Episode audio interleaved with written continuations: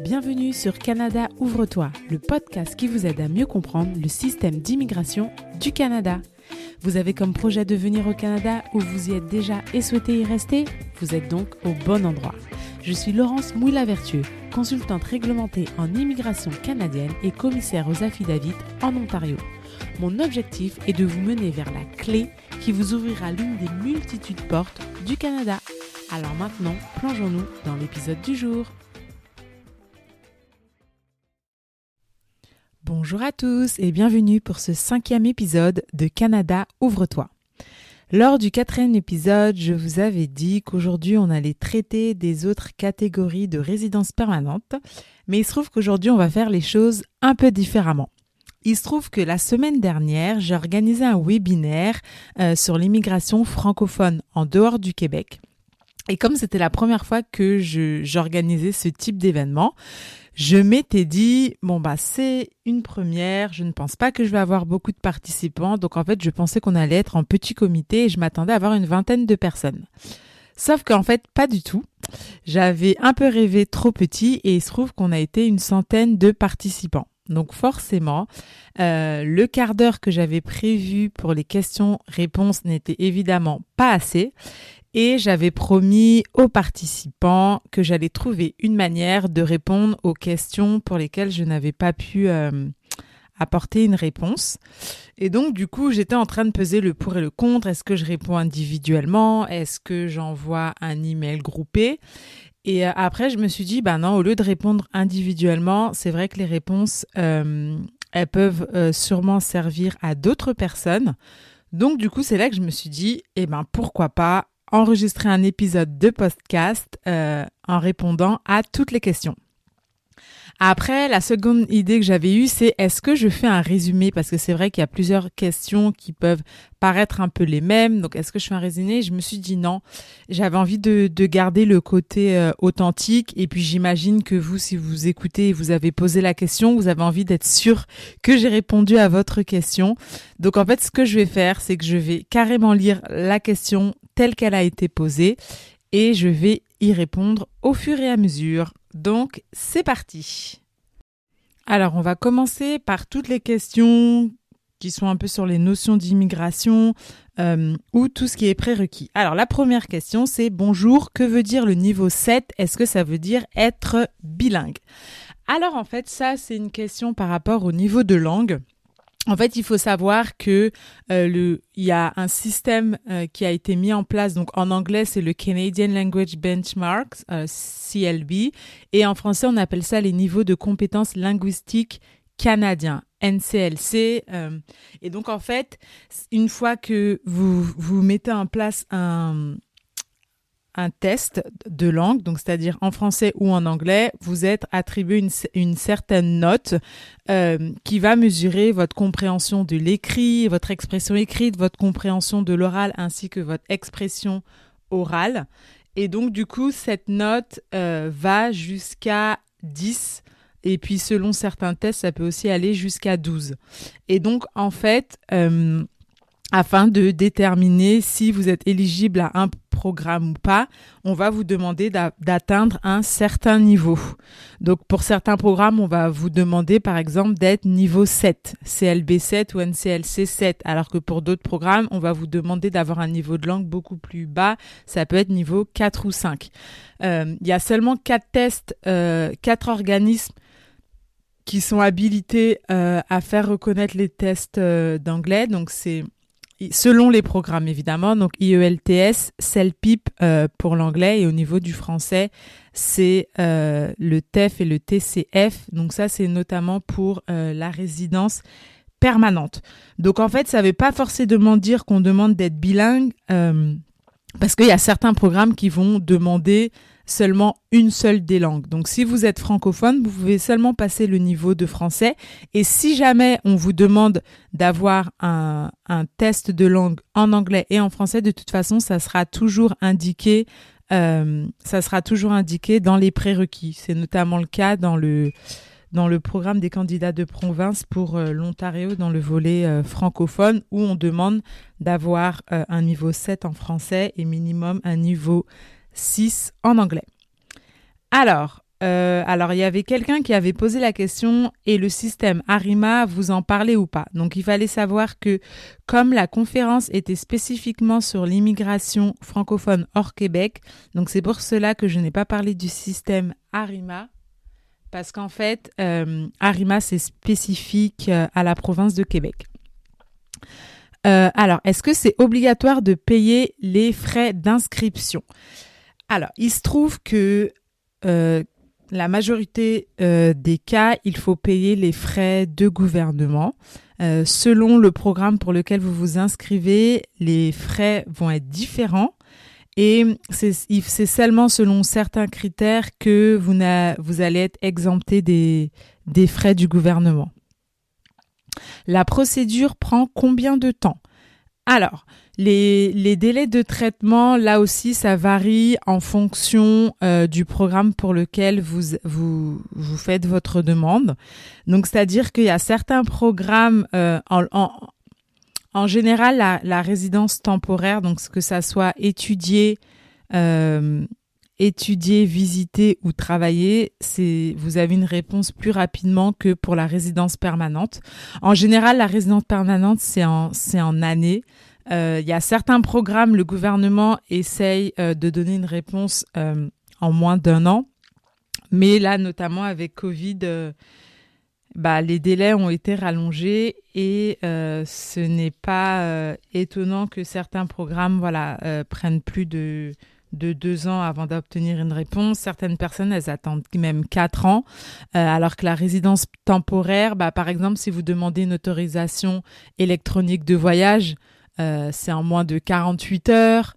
Euh, ça dépend aussi du, de votre pays de résidence et quel euh, bureau d'immigration va, va, va, traiter votre demande.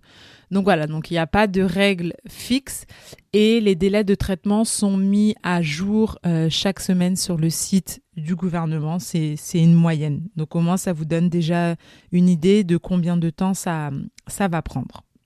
Prochaine question. Est-ce possible de faire la demande de visa sans certificat de langue?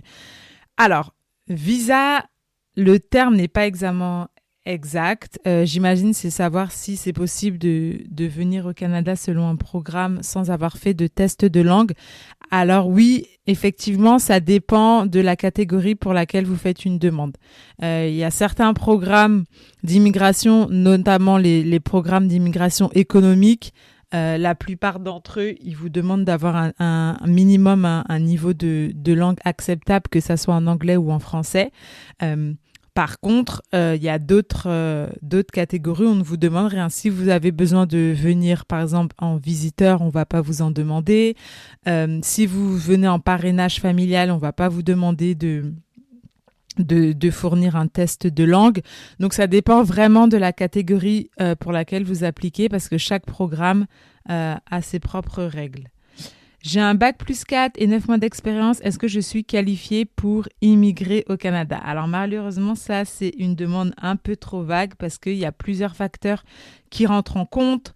Euh, est-ce où le où le diplôme a été fait? Est-ce qu'il a été fait à l'étranger ou au Canada? Dans quel domaine? Expérience euh, dans quel secteur professionnel? Euh, Est-ce que c'est tout ça en fait c'est un, peu trop large donc malheureusement je vais pas être en mesure de répondre à cette question.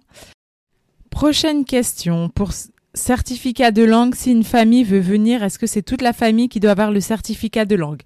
Alors là, ça dépend euh, de qu'est-ce qu'on entend par famille. Alors si c'est un couple, par exemple, qui, a, qui qui veut venir avec le programme Entrée Express, effectivement pour maximiser son nombre de points et être sélectionné plus rapidement dans le bassin, effectivement euh, le demandeur euh, principal et son époux ou conjoint de fait peut aussi faire le test afin de rapporter des points. Euh, ensuite, mais par contre, si c'est par exemple un travailleur ou du parrainage familial, par exemple, le plus souvent, on va seulement demander euh, au demandeur principal euh, d'effectuer le test de langue et après, le reste de la famille va juste être rattaché euh, à son dossier, mais on leur demandera pas de, de passer les, un des tests de langue. Alors, moi, je suis diplômée en informatique. Comment avoir la résidence partielle? Alors la résidence partielle, j'imagine par là que c'est la résidence temporaire. Là encore, ça dépend. Est-ce que le projet est-ce que le projet c'est de continuer les études pour se perfectionner en informatique? Donc dans ce cas-là, il faudrait demander un permis d'études. Ou est-ce que le projet c'est de commencer à travailler euh, et rentrer dans la vie active? Et dans ce cas-là, il faudrait un permis de travail. Ce qu'il faut savoir avec les permis de travail, c'est que la plupart des programmes, il faut obtenir euh, l'emploi au préalable. Alors, moi, je suis intéressée par les études. Est-ce possible Vraiment, je suis du Burkina Faso. Impossible n'est pas français, comme on aime le dire. Euh, être intéressé par les études, bah ça va dépendre. Voilà, quel est quel est le projet? Est-ce que c'est pour commencer des études? Est-ce que c'est pour continuer euh, les études, est-ce que vous avez de l'expérience professionnelle et que du coup vous, voulez faire une, reconversion? Euh, Donc voilà, c'est tout ça qu'il faut prendre en compte euh, afin de mettre en place son, projet d'immigration en tant qu'étudiant international. À combien s'élèvent les frais de scolarité d'un enfant en secondaire au Canada, s'il vous plaît? Là, ça va dépendre quel sera le statut des parents au Canada. Donc, euh, le plus souvent, euh, si le parent est citoyen canadien et résident permanent, a un permis d'études ou un permis de travail, dans ce cas-là, l'enfant euh, ne paiera pas le, secondaire, ne paiera ni la, ni la maternelle, primaire et secondaire. Mais par contre, si vous envoyez votre enfant, imaginons vous restez au pays et vous envoyez votre enfant étudier ou vous êtes là en tant que visiteur et euh, votre enfant veut, étudier dans le secondaire, dans ce cas-là, il paiera, euh, il paiera des frais de scolarité euh, qui peuvent être facilement entre 12 et 17 000 dollars. En fait, chaque conseil scolaire fixe, fixe ses prix, mais c'est vrai que c'est beaucoup plus cher quand on est étudiant international. Alors, j'ai un master professionnel en réseau télécom et j'aimerais faire un doctorat en anglais dans le même domaine. Comment s'y prendre? Alors, pour pouvoir obtenir un permis d'études, euh, il faut d'abord obtenir une lettre d'admission dans un établissement d'enseignement désigné. Ça veut dire que ce n'est pas tous les établissements au Canada qui sont euh, qui acceptent les les étudiants internationaux qui ont des permis d'études. Donc en fait, vous devez faire des recherches, essayer de trouver une université euh, qui délivre le doctorat dans votre domaine. Vous devez déposer votre dossier. Chaque université fixe ses critères. Et ensuite, euh, si vous êtes accepté, elle vous donnera une lettre d'admission. Et c'est seulement une fois que vous avez cette lettre d'admission que vous allez être autorisé à faire votre demande de permis d'études. Je suis burkinabé et j'ai une licence en informatique et je souhaite travailler au Canada et en même temps continuer les études. Est-ce possible? Alors, ce qu'il faut savoir, c'est que quand on obtient un permis d'études, on est autorisé à travailler jusqu'à 20 heures par semaine. En ce moment, euh, à cause du Covid, à cause ou grâce du Covid, il y a une mesure temporaire qui a été mise en place et euh, qui autorise les étudiants à travailler à temps complet, mais c'est vraiment une mesure temporaire. Mais la règle générale, c'est que quand vous êtes étudiant avec un permis d'études, vous avez le droit de travailler au Canada euh, pendant 20 heures par semaine. Bonjour, je suis étudiante et j'ai déposé ma demande de visa depuis le 26 novembre et toujours pas de réponse. Mon université a débuté les cours depuis le 13 janvier. Est-ce que cela aura un impact pour la demande de visa? Alors, en ce moment, euh, en date du 18 euh, janvier, la, le délai de traitement pour un permis d'études était de 9 semaines. Après, c'est vrai que si la, réponse est le 13 janvier et que la demande a été déposée au mois de novembre, c'était vraiment, vraiment trop juste. Parce que là, novembre, décembre, janvier, voilà. Donc là, en fait, le gouvernement est toujours dans, dans son, dans son délai de, de traitement normal. Et donc du coup, euh, puisque vous avez raté la rentrée, il faudrait que vous contactiez votre établissement et que vous puissiez vérifier si c'est possible de euh, repousser, la, repousser votre date de rentrée et obtenir une nouvelle lettre euh, d'admission que vous puissiez montrer à la, à la frontière. Comment faire pour avoir une offre d'emploi au Canada alors en fait, pour obtenir une offre d'emploi au Canada, c'est à vous d'effectuer les recherches. Donc vous avez plusieurs options. C'est soit vous faites les recherches vous-même, donc c'est-à-dire vous allez sur les moteurs de recherche euh, ou sur les offres euh, afin de trouver des offres d'emploi canadiennes et vous envoyez vos candidatures vous-même aux employeurs. Ou sinon, vous pouvez avoir aussi affaire à des agences de placement ou à des recruteurs euh, internationaux. Donc ça, ce sont les différentes manières de pouvoir obtenir une offre d'emploi au Canada. Il y a aussi euh, le site internet du gouvernement Guichet Emploi qui, met, qui met à disposition des offres. Et puis après, vos chances vont dépendre si vous êtes déjà sur le territoire. Et puis, si jamais vous êtes à l'extérieur du territoire, est-ce que si vous avez déjà, par exemple, un AVE ou un visa visiteur pour faciliter les démarches? Parce qu'en fait, euh, pour beaucoup de programmes, il faut d'abord avoir euh, l'offre d'emploi avant de pouvoir euh, envoyer sa demande de, de permis d'études. De permis de travail, pardon. Je dis études, je voulais dire travail. ensuite, c'est dans quel site qu'il faut créer le profil. Donc ça, cette question, je m'en souviens, elle est arrivée au moment où je parlais de Entrée Express. Donc en fait, euh, avec Entrée Express, il faut créer son profil. Et donc pour ça, vous, devez vous rendre directement sur le site de IRCC, donc Immigration, Réfugiés et Citoyenneté Canada. Et, euh, et, en fait, quand vous êtes à la catégorie de immigrés entrée express, et ben là, vous pouvez créer votre, euh, votre profil et en fait, une fois que votre profil est créé, vous allez, vous allez avoir un nombre de points qui, euh, qui, est attribué, vous allez être mis dans le bassin. Par contre, quand vous créez votre profil, c'est que vous avez déjà eu vos tests de langue, vous avez déjà fait votre équivalence de diplôme, vous avez déjà les documents prêts. Ne créez pas votre profil si rien n'est prêt, parce que si demain vous êtes tiré au sort et que vous devez envoyer votre votre demande de résidence permanente, euh, votre temps est limité. Donc, quand vous créez votre profil, de toute façon, on va vous demander quel est votre niveau de langue. Donc, vous ne pourrez pas mettre un à peu près. Donc, vous allez être obligé euh, d'avoir déjà effectué les, prérequis. Euh, alors, est-il facile de trouver du travail tout en étant en Afrique?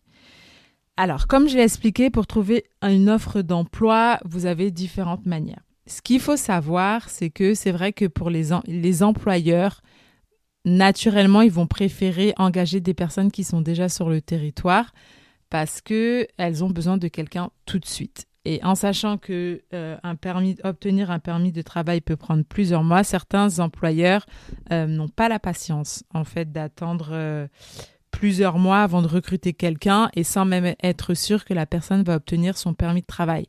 Donc oui, c'est possible de trouver du, travail depuis l'extérieur du Canada, mais c'est vrai que c'est il y a plus de difficultés que si vous étiez euh, sur place. Euh, alors, j'ai 24 ans et je réside au Sénégal. Actuellement, chargé clientèle bilingue dans un centre d'appel, j'aimerais savoir si c'est possible de venir travailler ou reprendre mes études. Donc là, ça va vraiment dépendre de votre projet en fait.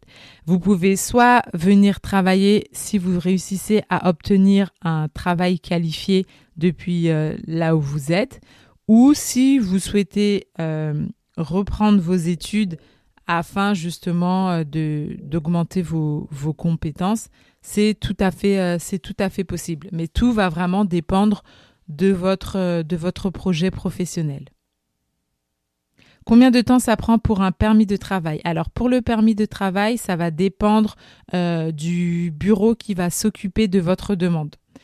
Parce qu'effectivement, ça, peut varier selon, euh, selon les pays. Donc ça va vraiment dépendre du bureau. Parce qu'en fait, ça c'est traité. si vous êtes à l'extérieur du Canada, ça va être traité euh, au Canada. Et il se trouve en fait qu'il y a des bureaux un peu partout dans le monde. Et des fois, il y a un bureau qui va s'occuper des demandes de plusieurs pays. Donc en fonction du nombre de, dossiers qu'il reçoit, ça peut prendre plus ou moins de, plus ou moins de temps parce qu'il n'y a pas un bureau par pays malheureusement. Est-ce possible d'avoir un permis sans emploi mais en ayant un peu d'argent sur soi? Alors, pour les permis de travail, euh, je dirais qu'à 90%, il faut avoir un emploi, une offre d'emploi au préalable. Euh, c'est seulement en ayant un permis ouvert, c'est-à-dire qu'il n'est pas lié à l'employeur, euh, que vous n'avez pas besoin d'avoir l'emploi en avant, mais pour obtenir un permis de travail ouvert, il faut répondre à des critères bien spécifiques et ce n'est pas tout le monde malheureusement qui peut, euh, qui peut y accéder. Euh, ou sinon, il y, a la il y a certains programmes de résidence permanente qui ne nécessitent pas d'avoir d'emploi en avance, mais en échange, il faut avoir, des, il faut avoir de, de l'argent. Il faut avoir un certain montant de, d'argent de côté. Par exemple, si vous êtes tout seul et que vous voulez aller avec Entrée Express, euh, dans la catégorie travailleurs qualifiés, par exemple, il faut avoir un minimum de 13 000 dollars euh, sur son compte et de disponible. Euh, bonjour Laurence, est-ce que vous faites les contrats de travail pour les personnes hors Canada, s'il vous plaît? Je suis du Maroc. Alors, non, moi je suis consultante réglementée en immigration canadienne. Donc ça veut dire que moi je suis habilitée à vous conseiller en tout ce qui a trait à immigration, à l'immigration. Moi je ne fais pas de contrat de travail. Euh, le contrat de travail, vous devez l'obtenir directement avec une compagnie. Est-ce que les personnes mariées ont plus de chances pour obtenir une offre d'emploi au Canada? Alors, obtenir une offre d'emploi, euh, c'est quelque chose qui est avec, comme je viens d'expliquer, c'est avec une entreprise. Et cela n'a rien à voir avec votre statut marital. Euh, votre statut marital, ce qu'il va faire, c'est que si par exemple vous réussissez à signer un contrat de travail avec une entreprise et que vous faites une demande de permis de travail, eh ben vous pouvez rattacher votre femme ou votre mari à votre demande et euh, lui ou elle va obtenir un permis de travail ouvert. Donc si c'est dans ce sens-là, oui, c'est possible. L'idéal serait-il de venir au départ seul et récupérer la famille plus tard. Alors, comme je viens de, l'expliquer, euh, quand vous venez au Canada, en fait, le Canada, un des piliers de, l'immigration, c'est la réunification familiale. Donc, c'est pour ça, en fait, qu'il a mis en place plusieurs euh, programmes qui permettent justement d'immigrer en famille et de ne pas avoir à venir seul et de laisser euh, son partenaire avec ce ou sa partenaire au pays avec les enfants. Donc c'est pour ça que ça soit pour la résidence permanente ou la résidence temporaire, si vous venez travailler, vous pouvez rajouter votre femme, votre mari, vos enfants à votre euh, à votre demande et donc du coup eux aussi ils auront des papiers officiels pour pouvoir venir au Canada. Donc là la question de savoir départ seul ou venir avec la famille, ça va vraiment dépendre de votre projet euh, de votre projet familial. Certains préfèrent arriver d'abord, repérer, tâter le terrain et ensuite ramener la famille. Et il y en a d'autres qui préfèrent vivre euh, l'aventure tous ensemble. Euh, alors, bonjour Laurence, je suis candidat principal à entrée express avec 483 points, CLB 10 en français, CLB 9 en anglais. Quelles sont mes meilleures options? Alors déjà, le fait d'avoir CLB 10 en anglais, c'est-à-dire que c'est le score maximum. CLB 9 en anglais, c'est 9 sur 10. Euh, donc déjà, c'est une très bonne chose parce que le dernier tirage du 18 janvier était à 490 points. Donc ça veut dire que cette personne euh, est proche. Après, on ne sait pas du tout quand est-ce que sera le dernier tirage et euh, à combien de points ça sera. Donc du coup, euh, c'est vrai qu'il y a entrée express, mais qu'il y a aussi d'autres options qui peuvent être, qui peuvent être explorées par exemple, le, programme de candidat des provinces en Ontario. Euh, ça peut être aussi le, le programme d'immigration au Canada Atlantique. Euh, parce qu'en fait, là, c'est quand même un très bon point. Après, tout va dépendre aussi de l'expérience professionnelle et du diplôme. mais voilà. Après, donc là, maintenant, les questions qui restent, on est presque à la fin. C'est plus des questions sur comment faire, comment aller de l'avant. Donc, par exemple, j'ai je réside au Cameroun, marié et père de deux enfants. J'aimerais immigrer au Canada, mais je ne sais même pas par où commencer. Bonjour, j'ai besoin d'aide pour immigrer au Canada. Je suis peintre bâtiment. merci pour votre présentation, c'était très clair. Je réside dans la République du Congo, je suis étudiant. Combien coûte consultation auprès de vous Combien ça va me coûter pour que vous puissiez m'aider euh, résidence temporaire pour un début, s'il vous plaît. Je suis intéressée à rester au Canada, français très élevé et anglais intermédiaire. J'ai étudié les sciences économiques durant 4 ans, mais je n'ai pas encore soutenu mon mémoire. J'ai 28 ans et célibataire sans enfant. Quel programme me conviendrait le mieux? Et les deux dernières questions que j'ai eues. Bonjour, en fonction du parcours de la personne, vous pourrez l'orienter en fonction du meilleur choix adopté, soit pour l'étude, soit pour l'emploi et vos frais de prestation. Et la dernière question. Bonsoir madame, je suis informaticien développeur niveau licence. Je réside au Burkina Faso, précisément à Ouagadougou. J'ai 7 ans d'expérience professionnelle et je suis mariée et père de trois enfants. Je parle l'anglais. Quel programme me conseillez-vous pour un accès temporaire au Canada? Alors, ces questions euh, qui expliquent une situation personnelle, je ne vais pas pouvoir euh, y répondre. Ça, de toute façon, ça s'applique qu'on me pose des questions comme ça pendant les webinaires ou qu'on me pose des questions sur WhatsApp ou par email. Quand c'est des questions, euh, quel est le programme le mieux adapté Malheureusement, c'est pas quelque chose que je peux répondre comme ça. Parce que pour chaque programme, comme je vous ai dit, ça dépend vraiment. Il y, a, plusieurs critères à prendre en compte. Et donc, du coup, je ne vais pas pouvoir euh, donner des, des, questions personnalisées.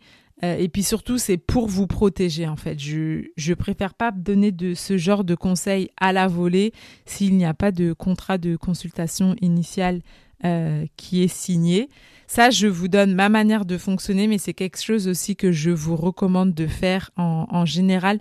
Que le conseil, que le conseil soit payant ou gratuit, euh, en général, on veut toujours vous protéger aussi euh, et ne pas répondre à la volée parce qu'on sait que tout, chaque détail, chaque détail compte. Après, si jamais, oui, vous souhaitez euh, obtenir une, consultation initiale, je suis disponible pour ça. Mis mes, je mets mes informations dans les, dans les notes de l'épisode et là, je vais pouvoir euh, mieux établir une stratégie, un plan à adopter en fonction de votre euh, en fonction de votre profil et je vais pouvoir vous dire quel type de programme euh, pour lequel vous pouvez être éligible et qui vous permettra de venir au Canada en fonction de votre profil, en fonction de votre situation actuelle et puis en fonction de votre de votre éligibilité et de votre projet. Donc voilà, bah c'était tout pour les questions. On en a, il y avait une petite quarantaine de, questions. J'ai répondu à tout. Euh, donc merci beaucoup euh, pour votre engagement pendant ce webinaire. Parce que comme je l'ai dit, je m'attendais vraiment pas. Ça a été une agréable surprise d'avoir tout ce monde euh, connecté. Et puis le fait de voir toutes ces questions, c'est de voir que voilà, tout le monde était vraiment engagé.